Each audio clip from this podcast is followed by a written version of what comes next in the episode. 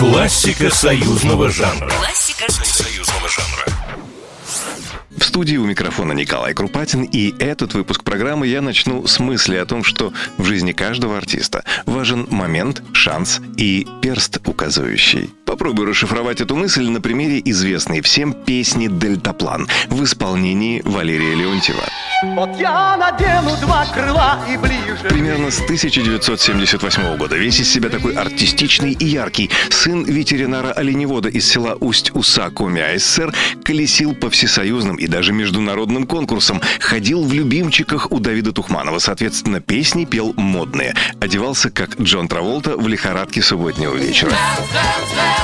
Но в большие эфиры не попадал. Да и вообще особого ажиотажа творчеством своим не вызывал. И вот за артиста берется очень большой по тем временам человек. Музыкальный редактор радиостанции «Маяк» Джульетта Максимова. В какой-то момент, поймав артиста в легендарных коридорах на Пятницкой 25, она ему так и сказала. «Валера, пора за ум браться. Все эти твои танцы протуберанцев и я сегодня дизжакей — это все весело, но никому не нужно. Тебе нужна песня, которая покажет и простым слушателям, да и людям наверху, что ты не клоун, а вокалист. Если хочешь, я спрошу согласие у Эдуарда Артемьева сделать из его мелодии для Михалковской родни песню. Она такая окрыляющая, просто странно, что ее еще никто не спел.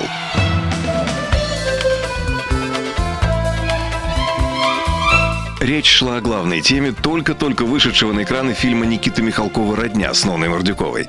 Взяв инициативу в свои руки, Джульетта Максимова договорилась с поэтом Николаем Зиновьевым, предложив ему попробовать свои силы в написании текста песни на музыку. Ведь до того будущий автор стихов к таким песням, как «Паромщик» для Аллы Пугачевой, «Мастер и Маргарита» Игоря Николаева и «Казанова» того же Валерия Леонтьева прежде песен не писал. Забрифованный Максимовой тем, что мелодия вдохновляющая и парящая, Николай Зиновьев Зиновьев и написал стих о модных в то время полетах на дельтаплане. Но каково же было удивление Джульетты Максимовой, когда уговаривать пришлось даже не Эдуарда Артемьева, который лишь буркнул в ответ что-то типа «ну пусть будет», а самого Валерия Леонтьева. Ему, ультрамодному, песня показалась какой-то старперской. Как будто детство дым.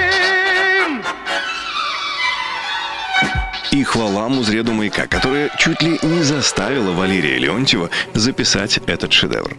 Впрочем, записать-то он ее записал, но довольно долгое время под разными предлогами категорически отказывался исполнять ее на концертах, что непременно породило множество самых нелепых слухов. Ну и очередную интересную музыкальную историю. Классика союзного жанра. Классика Союзного жанра.